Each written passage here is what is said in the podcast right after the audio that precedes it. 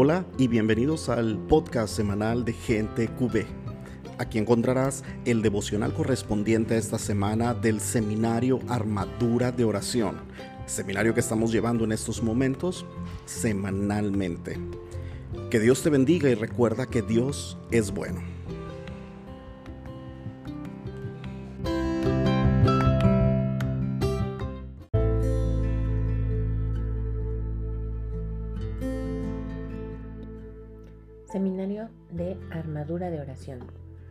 Toma 1. El Espíritu Santo en la oración. Día 6. El Espíritu nos capacita para la batalla espiritual. Lee la siguiente cita bíblica. Lucas 4, 1, 2. Jesús volvió a las orillas del Jordán lleno del Espíritu Santo y se dejó guiar por el Espíritu a través del desierto, donde fue tentado por el demonio durante 40 días medita y responde. El padre de la mentira. Parte del éxito que tengamos en nuestra vida espiritual depende de la comprensión que tengamos frente a la batalla espiritual que estamos librando como cristianos. Nadie puede vencer en una guerra si no conoce el enemigo que enfrenta, tal como lo enseña la Biblia en Oseas 4:6. Perece mi pueblo por falta de conocimiento. Esta es la razón por la que muchos soldados del pueblo de Dios están cayendo derrotados por Satanás y sus ángeles. Jesús habla de manera muy clara cuando se refiere a Satanás como el padre de la mentira. En Juan 8:44 leemos, Vosotros sois de vuestro padre el diablo, y queréis cumplir los deseos de vuestro padre. Este era homicida desde el principio, y no se mantuvo en la verdad porque no hay verdad en él. Cuando dice la mentira, dice lo que sale de dentro, porque es mentiroso y padre de la mentira.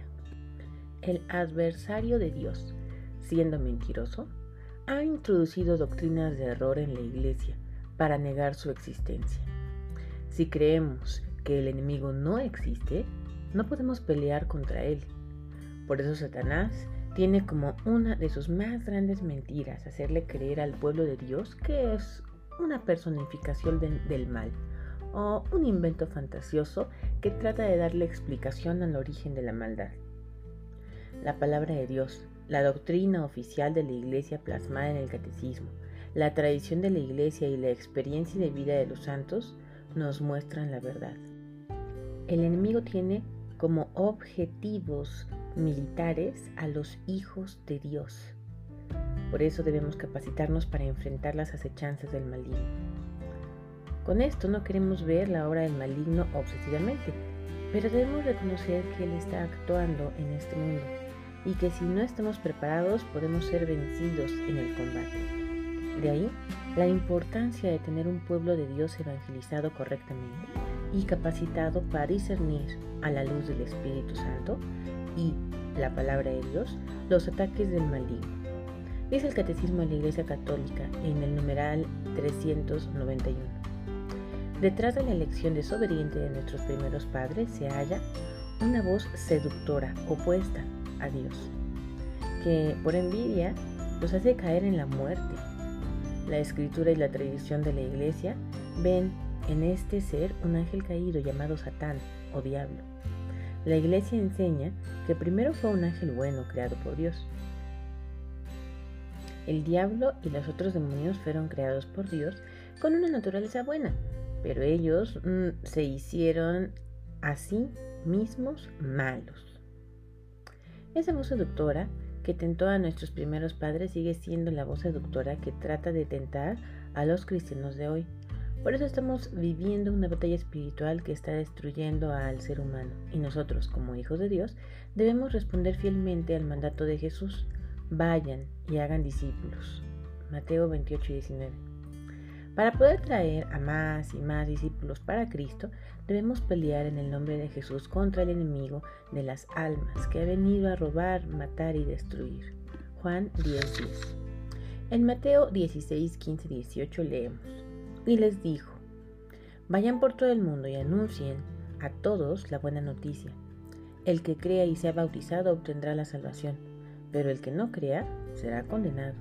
Y estas señales acompañarán a los que creen en mi nombre expulsarán demonios, hablarán nuevas lenguas, tomarán en las manos serpientes, y si beben algo venenoso, no les hará daño.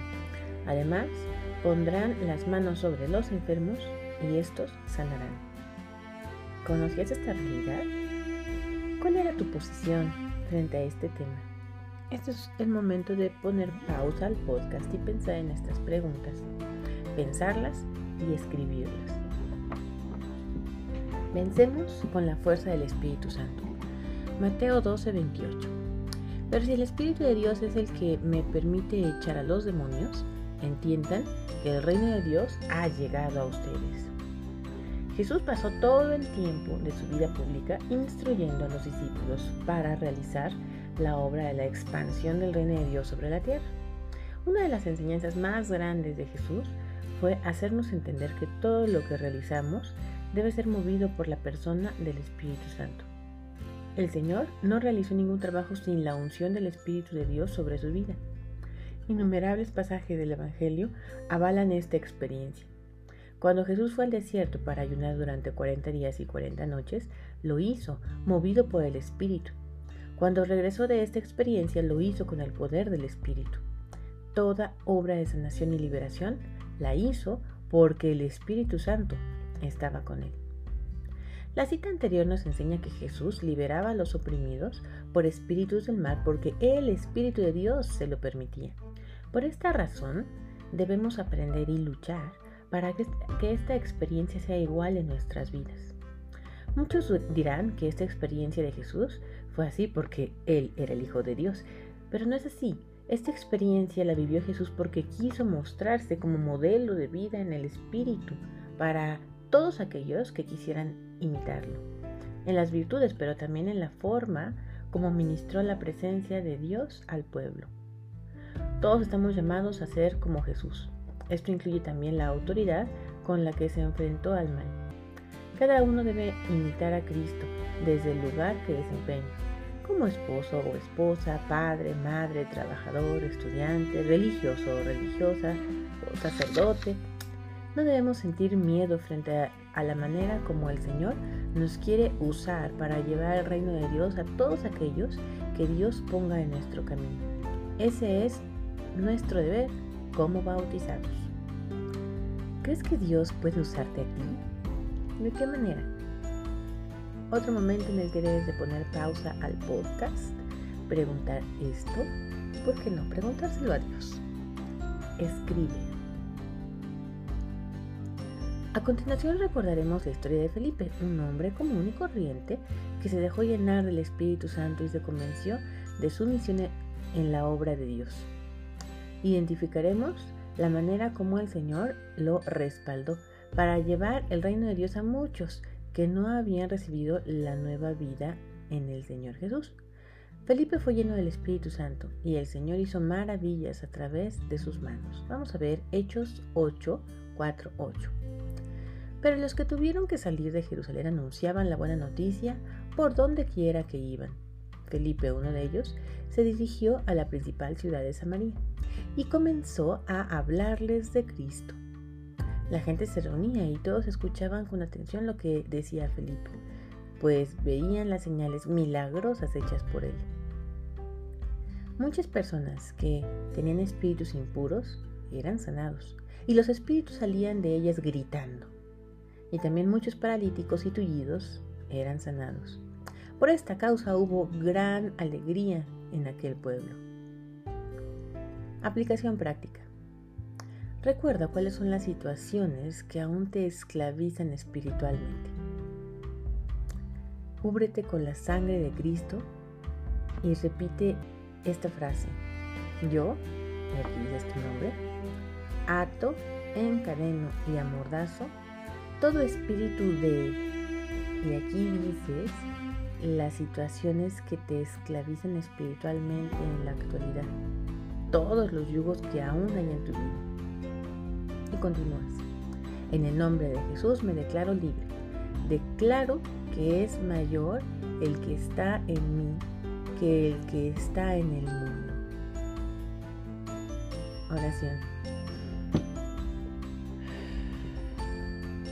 Amado Jesús, Tú me has llamado a militar en el ejército de la iglesia y a través del sacramento de la confirmación me has dado el título de soldado de Cristo.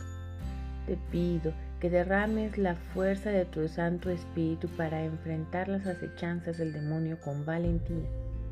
Dame el discernimiento necesario para saber distinguir entre lo bueno y lo malo, para saber reconocer las trampas que el adversario quiere poner en mi camino. Dame también el amor necesario para enfrentar el odio, la envidia, la soberbia y demás armas de Satanás. Ese amor echa fuera todo temor y me capacita para actuar como lo hizo Jesús. En este día me revisto de la armadura de Dios para enfrentar la batalla espiritual contra Satanás y sus ángeles. Ciño mi cintura con la verdad de Hijo de Dios y revisto mis lomos con la justicia del Padre en Cristo Jesús. Calzo mis pies con el afán de propagar el Evangelio de la salvación. Tomo el escudo de la fe para detener toda flecha venenosa del demonio. Me pongo el casco de la salvación comprada por Jesús en el madero de la cruz y tomo la espada de dos filos que es la poderosa palabra de Dios, capaz de destruir cualquier fortaleza que el enemigo haya levantado sobre mi vida y mi familia.